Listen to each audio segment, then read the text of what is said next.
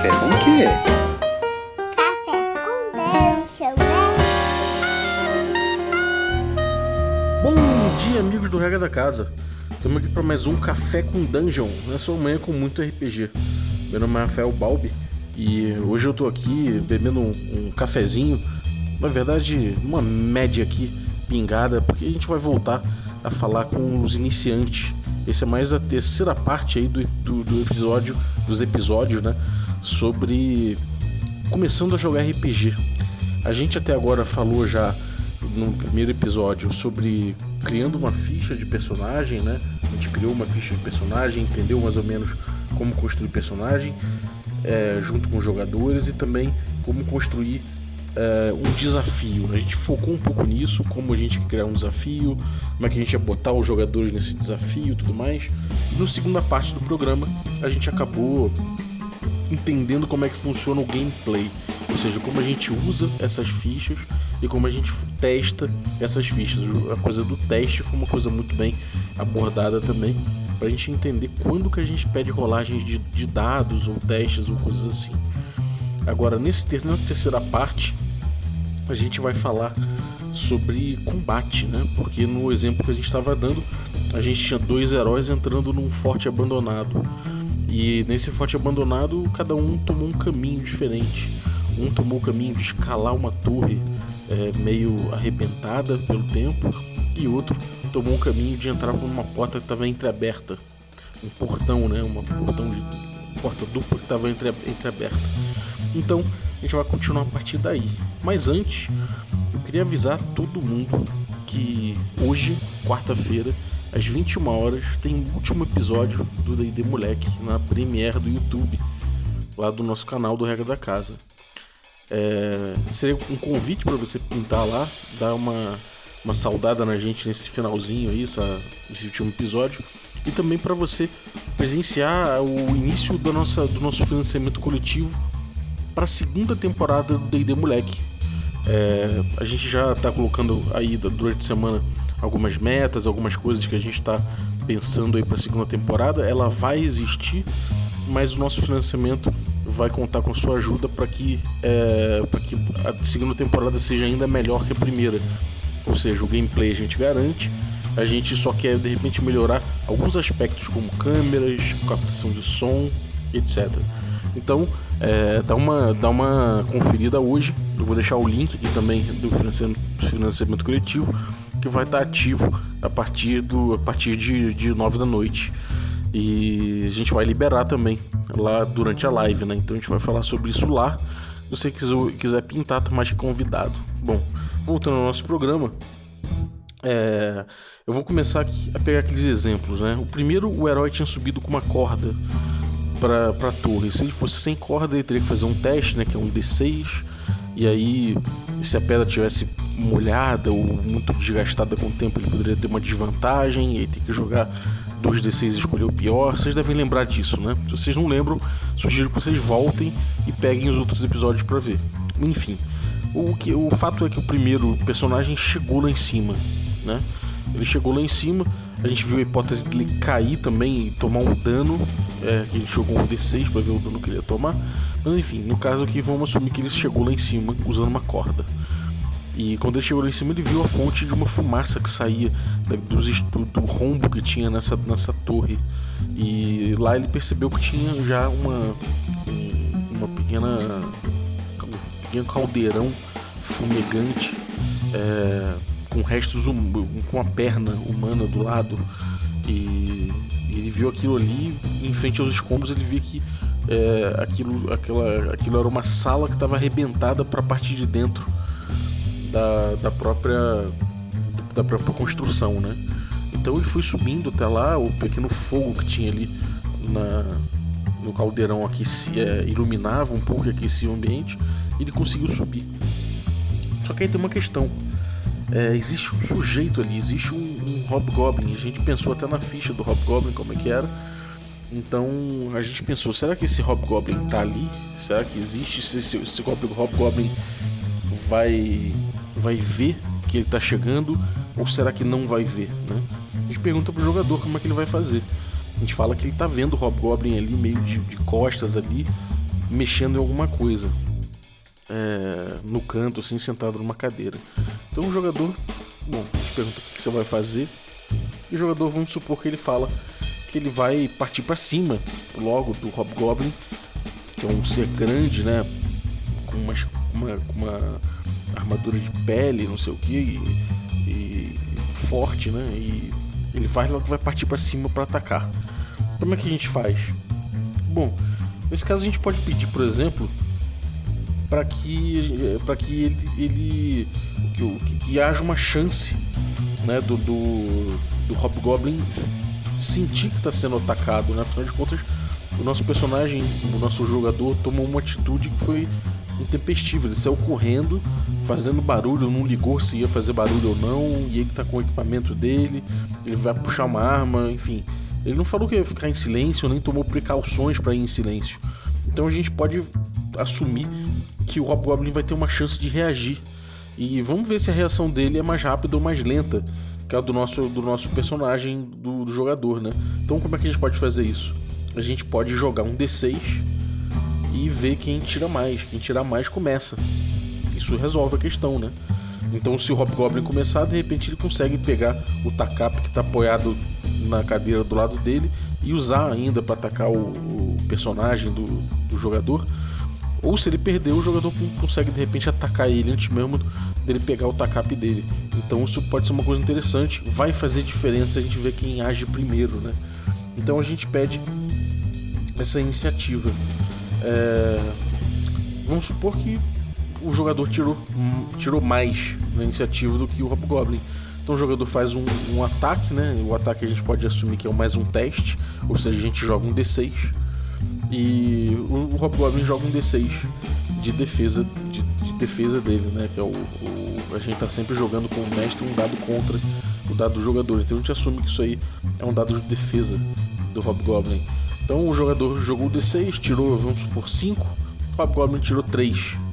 Bom, o jogador foi lá e acertou uma espadada no Hobgoblin. A gente pode até perguntar pro, pro, pro, pro jogador como é que o seu personagem vai ferir o Hobgoblin. Fala, ah, ele vem correndo com a espada, já sacando durante a corrida, mira no bucho do, do Goblin, do Hobgoblin que está se levantando. Aliás, não é nem Hobgoblin, não estou falando Hobgoblin aqui, mas é o Bugurso. Então ele vai até o Bugurso e enfia a espada no, no bucho do Bugurso. Eu falo, bom, você acertou, taca tá o dano. O dano é um D6. Então o jogador joga um D6, tirou 5, então ele deu 5 de dano no Bugurso. E a vida do Bugurso lá é. A gente tinha uma ficha do Bugurso. A gente botou que, por exemplo, o Bugurso tinha 6 é, de ficha, 6 de dano, ele sobrou 1 um de vida. Se o seu Bugurso tivesse 4 de dano, ele morreu. A gente pode estipular que todos os bugursos têm um D6 de vida. E a gente joga para esse bugurso e vê que, bom, esse bugurso tem 4 de vida, então 5 ele morreu. E aí a gente conta como é que o bugurso morreu no chão, caiu uma poça de sangue ao lado da sua clava, do, ao lado da sua do seu tacape que ele ia pegar para tentar ferir o, o, jogador. Agora vamos vamos ver, tentar ver de uma outra forma, né, esse combate. Vamos supor que a gente pede pro, jogador é, o que, que, ele vai fazer, pergunta para ele o que ele vai fazer e antes de tudo, antes de tudo, ele fala que vai tentar ser cauteloso. Ele vai largar a mochila dele no chão, vai largar o, os equipamentos dele no chão, vai sair só com a espada para tentar para tentar matar o, o Goblin por trás.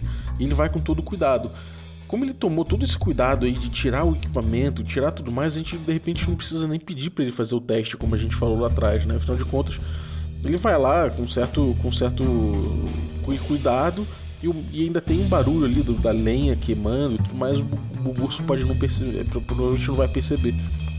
Por outro lado, se ele for com o equipamento, mas ainda fala que vai tentar fazer silêncio, aí a gente pode pedir um teste, né? A gente joga um D6, por, por ele, joga um D6 ali que é resistência do, do Bugurso, para ele não, não, conseguir se esgueirar e tudo bem. Se ele conseguir se esgueirar, a gente pode falar que ele chegou muito perto ali do Bugurso. E se você. Depende, depende do que você quiser, né? Se você quiser exigir ainda assim um ataque, você pode exigir um ataque dele contra o Bugurso. De repente fazer o ataque dele com dois dados. E o Bugurso defende com um dado só, né? O, quem atacou com dois, dois dados escolhe o melhor. O Bugurso defende com um dado só Ou você pode fazer que de repente isso aí é. De repente você faz o que é uma morte direta. Simplesmente se pergunta como é que como é que ele foi lá executar o Bugurso e aí você joga o dano. Então, se você tirar mais do que a vida do Bugurso, ele morreu. No round seguinte, na rodada seguinte, na próxima vez, né, a gente já começa a, a, a luta, por assim, por assim dizer, sem que o é, com, com o Bugurso agindo. Enfim, a gente continua. Aí a gente pode já pensar o que é turno, né? Que, qual, qual é a vez. A gente não teve a minha vez, teve a vez do Bugurso, agora é a vez do Bugurso. Então o que, que o Bugurso vai fazer? Ele ficou com um de vida. Pô, ele bota a mão no, no, no baço aqui onde ele foi acertado com a espada e pega logo a, a, a, a clava dele. Com o mesmo movimento ele já plou, tenta acertar o acertar o nosso nosso jogador, nosso personagem do jogador. Então eu jogo um D6, o jogador lá joga um D6 também. A gente vê quem teve mais, o Bugurso acertou, então o Bugurso dá um D6 de dano. E assim a gente vai jogando com de quem é a vez, né? Nesse caso, a gente tem até uma coisa interessante aí, que o jogador ele pode começar a querer utilizar do que, que ele tem ali em volta, né? De repente ele pode olhar e falar, cara, o Bugurso foi pegar a clava dele e tudo mais, eu vou correr, eu vou, eu vou pegar o. Eu vou aproveitar que tem esses escombros, eu vou tentar empurrar ele escombros abaixo para ver se ele cai lá dentro da construção. E aí a gente pode falar, bom, joga um D6, faz o teste, se você tirar maior do que o Bugurso, você conseguiu. Aí vamos dizer que ele consiga, o Bugurso caiu lá embaixo.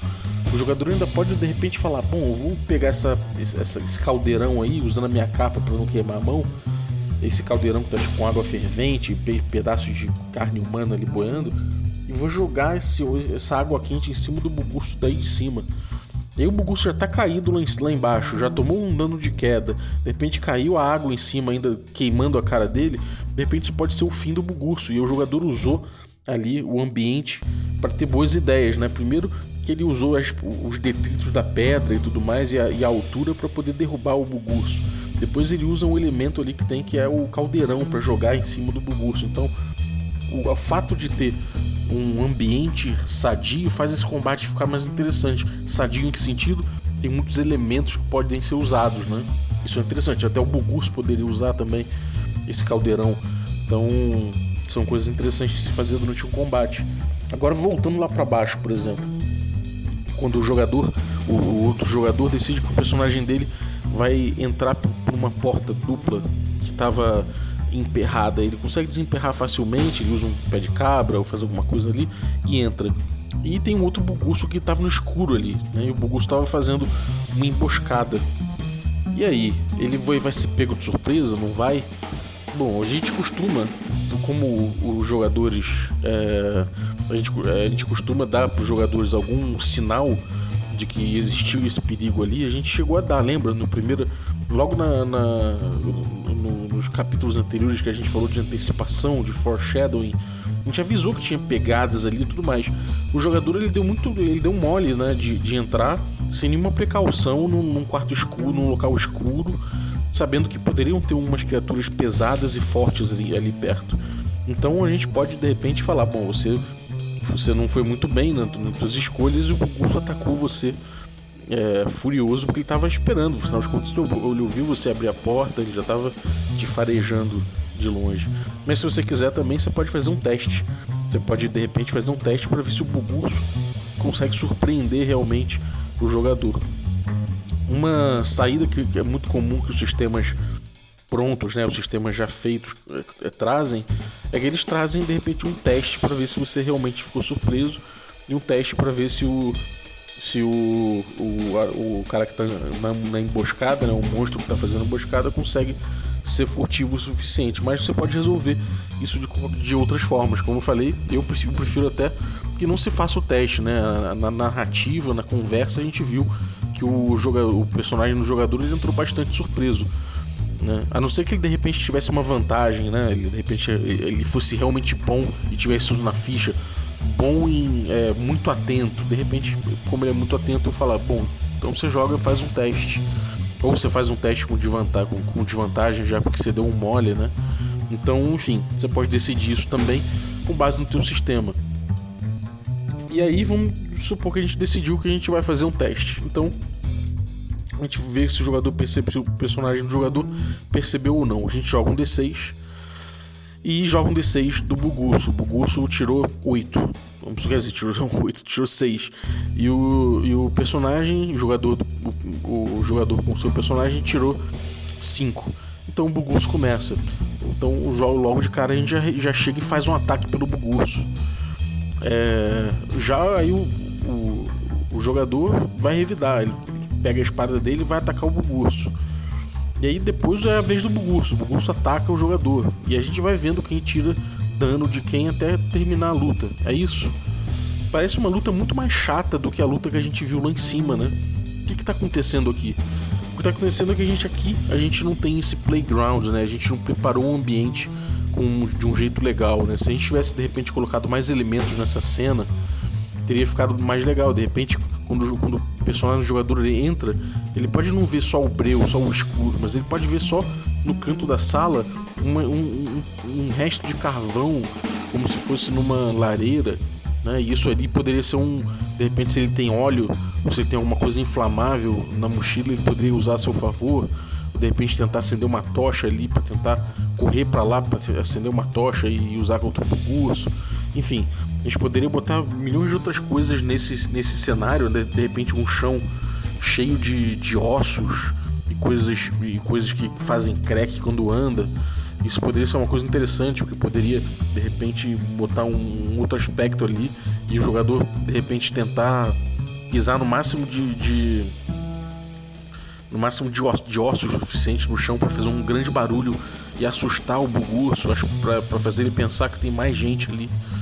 Enfim, temos muitas ideias possíveis aí, né? De repente o, o, personagem do jogador é um mago e ele tenta fazer uma magia que de ventriloquismo, fazendo com que vários em vários pedaços da sala as pessoas estivessem gritando e pisando em, no, no, nos ossinhos do chão, enfim, você começa a ajudar o jogador a avivar sua, suas ideias, né? É, como é que você pode dar um pouquinho mais de cor nessa luta que já não tem um ambiente legal? Bom, você pode começar a usar o drama do, da própria luta, né? Vamos supor que o primeiro, o primeiro ataque do Bugurso ele acertou. Né? Então você pode falar que ele acertou o jogador e tirou, sei lá, 5 de dano. Você de repente pode falar, bom, ele errou, eu, eu, quer dizer, eu não vou contar esse dano aqui, mas eu vou fazer que acertou na tua mochila e arrebentou sua mochila. Você está ouvindo seus, eh, seus pertences caindo, caindo todos pelo chão. Então isso já começa a trazer um pouco mais de drama pra, pra luta. Aí você vai, é sua vez, o que você vai fazer? Aí você pode de repente tentar abaixar para pegar alguma coisa, de repente você se lembra que pô, já tinha ali dentro da sua mochila, já tinha uma ânfora de óleo.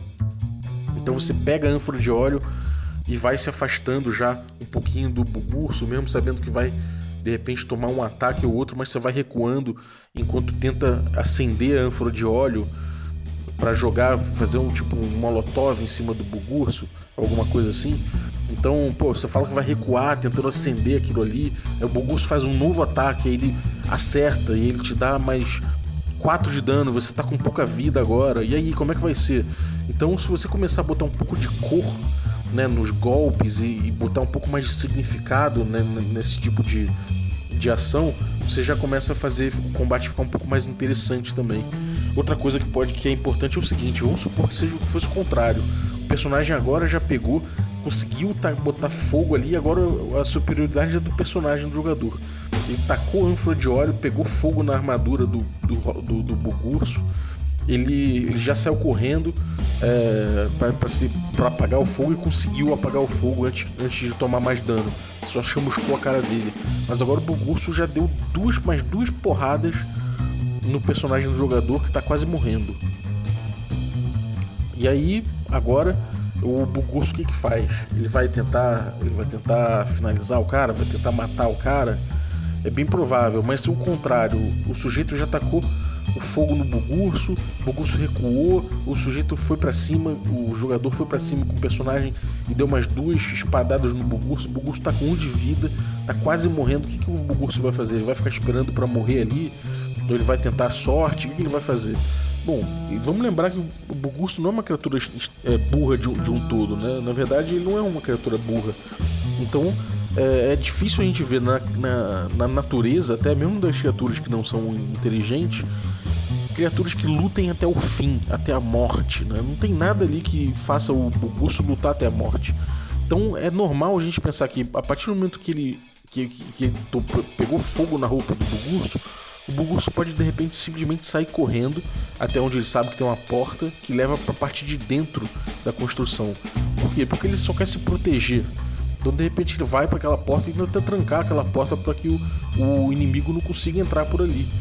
Então isso seria uma, uma ação coerente da parte dele, né? Ou seja, uma coisa que é bom ter em mente é que nem todo combate precisa ser até a morte. Na verdade, poucos combates precisam de fato ser até a morte. Né? Então tenta colocar no combate alguma coisa em jogo. No caso pro Bugurso, o que, que tem em jogo? Tem a, a casa dele, tem agora a vida dele, tá tentando se proteger dentro da sua casa. Então isso é uma coisa que tem ali em jogo além da própria vida, né? Ele tá ali é, protegendo o próprio, o próprio irmão dele, os outros, os outros dois irmãos dele. Como é que ele vai fazer isso? Como é que ele vai resistir? Pensa, por exemplo, que o grupo poderia estar protegendo alguma coisa. Vamos supor que o grupo tem uma coisa de muito valor, uma estátua que precisa ser preservada e, existe, e começa um conflito, um combate. E o grupo tem que proteger aquela estátua de quem está atacando, que não está dando a mínima para a segurança daquela estátua, mas o grupo tem que dar, né? Ou de repente no grupo tem alguém que está fazendo um ritual e esse alguém precisa ser protegido e terminar esse ritual quando os oponentes não querem que esse ritual seja feito. Então é uma luta que não é para até a morte, é uma luta para proteger e atacar determinado ponto, para proteger alguma coisa, para fugir com alguma coisa. Então pensa nisso, né?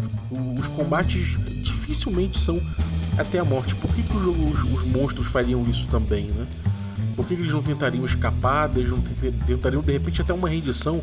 Imagina se o jogador, no exemplo que a gente está dando, joga a ânfora de óleo em cima do, do bugurso, ele se ajoelha e fala: Não, não, não, me poupe, me poupe, me poupe. E pede, pede arrego. De repente, agora, dali para frente, os, os, os jogadores é, pegam esse bugurso aí como refém e fazem com que ele guie, que, que ele os guie pelo local todo é, sem correr perigo, né? É, tirando eles dos perigos, levando eles até onde tinha ouro, até onde tem os goblins. De repente eles já até é, trocam um pouco de ideia e, e resolvem é, falar para os personagens dos jogadores que só tem ele ali, mais dois irmãos, e que tem uma, uma horda de goblins presa depois do portão, que mataram os pais deles, e que tinha ouro ali, que eles tiveram que dar o ouro para sobreviver. E tudo isso que a gente decidiu na, na, nos outros episódios quando a gente estava decidindo o que, que tinha dentro dessa, dessa, desse local aí, né? Então você vê como o combate ele não anda sozinho, tenta não fazer o combate ser um episódio fora da sua aventura, ele tenta, por outro lado, mesclar ele com o resto da sua aventura. Então acho que isso é uma coisa, uma coisa interessante da gente botar, da gente frisar, né? E por fim, a gente tem a possibilidade de morte. É, lembra sempre que se o jogador também tá que resolve lutar até a morte, o problema é dele, né? Se o personagem dele morrer numa luta que ele viu que ele estava se dando mal e não tentou fugir, não tentou outra, outro, outro meio, é, você não precisa se sentir responsabilizado pela morte daquele personagem, entendeu? É, se você, por exemplo, deu todas as informações para ele de que, bom, é, existe uma, existem criaturas perigosas aqui em volta do, do forte, a porta está entreaberta, mas ela não está trancada, as, tem pegadas por ali e tudo mais, e o jogador mesmo assim entra, resolve entrar com seu personagem sem verificar nem nada e toma um ataque, aquele ataque pode levá-lo a morrer.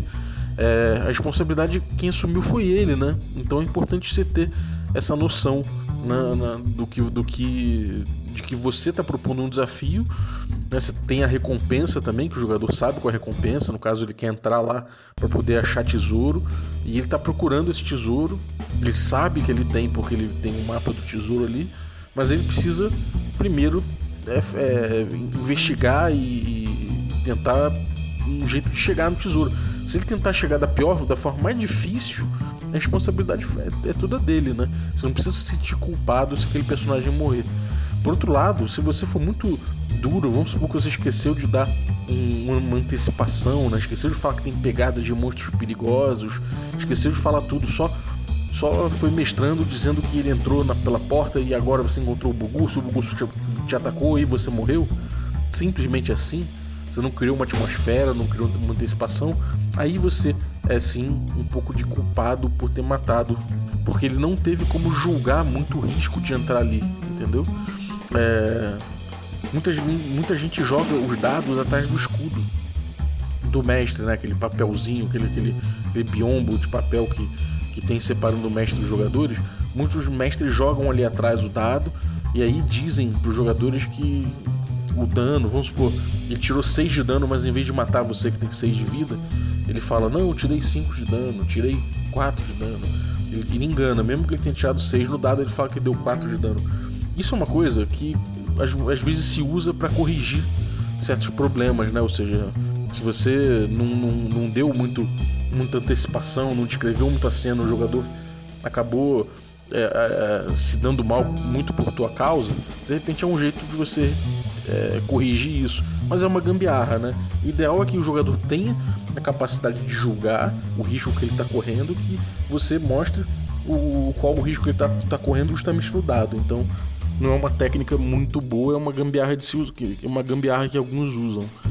É, Discute-se muito isso, alguns falam que é muito legítimo usar isso, outros, outros dizem que não. Mas o que eu digo é que você ficar salvando os personagens desses problemas nunca vai fazer você encarar o problema real, que é que você falhou em trazer o drama e, a, e, e as possibilidades daquele drama é, em termos de perigo para o jogador. Mas acho que é isso. Acho que esses são os pontos críticos, eu acho, de um combate, né? É, talvez eu tenha esquecido uma coisa ou outra, mas é, espero um feedback de vocês, caso eu tenha esquecido algum ponto que vocês tenham dúvida ou que eu gostaria de abordar. Vocês podem me mandar mensagens aí que pro próximo eu abordo. É, eu não sei ainda que aspecto eu vou abordar no próximo, talvez recompensa. É, mas eu vou continuar com um pouco mais com esse com esse com essa série aqui para ver até onde para ver até onde é, eu me sinto satisfeito de ter apresentado as bases do RPG, né? É, a gente vê que a gente não tem um sistema, a gente está fazendo o sistema conforme a gente joga. E muitos sistemas são feitos assim, né? a bem dizer, a gente tem várias opções, né? É, o mestre podia ter pedido um, um, um, teste de, de furtividade lá, falar pro jogador, ou oh, vê se você é bem sucedido em, em, em chegar até o bugu sem fazer barulho. Eu poderia ter pedido. Por outro lado, eu, eu julguei que o jogador, se tivesse, tivesse tomado todos, todas as precauções, ele não precisaria nem enrolar o dado para isso. Porém, se eu tivesse um sistema escrito, eu poderia escrever no meu sistema, se eu quisesse uma coisa mais um sistema mais mais crunchy, que a gente costuma dizer, que é um sistema que tem mais regras cobrindo tudo, eu poderia botar. Se o jogador tiver precauções, a dificuldade para ele para ele se esgueirar até o, até o inimigo é, é, é diminui. Né? Então ele joga com vantagem, ou seja, joga 2d6 em vez de um d6 só. poderia botar isso no meu sistema, mas você vê que essas opções de mestre, no fundo, é o que cria um sistema, né?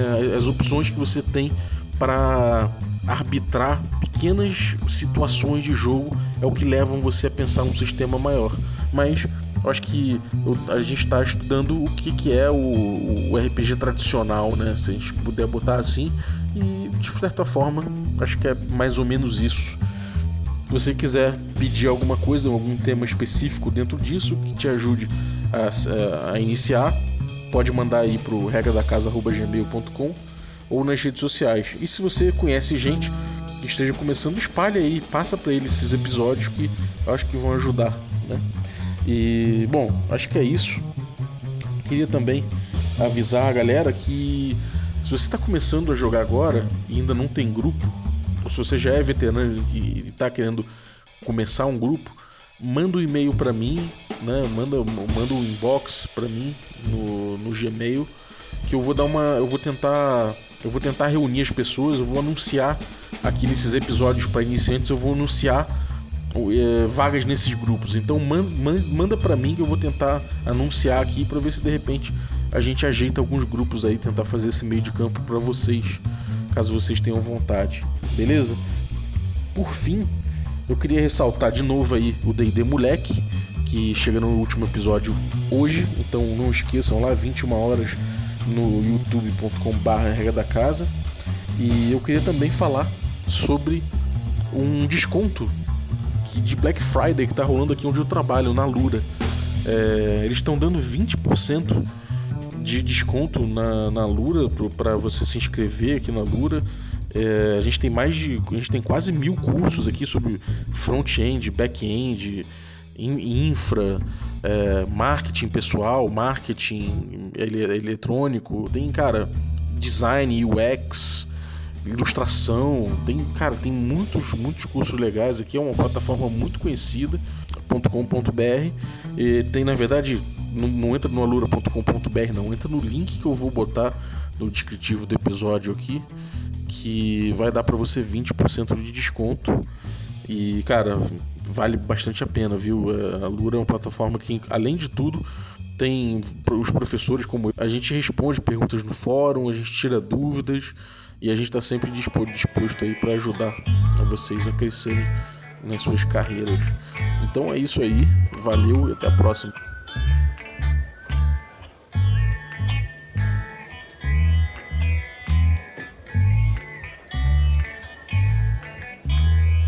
Police walked in for Jimmy Jazz.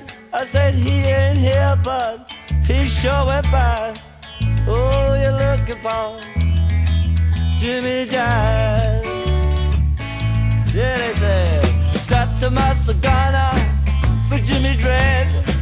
Cut off his ears and chop off his head. Police come look.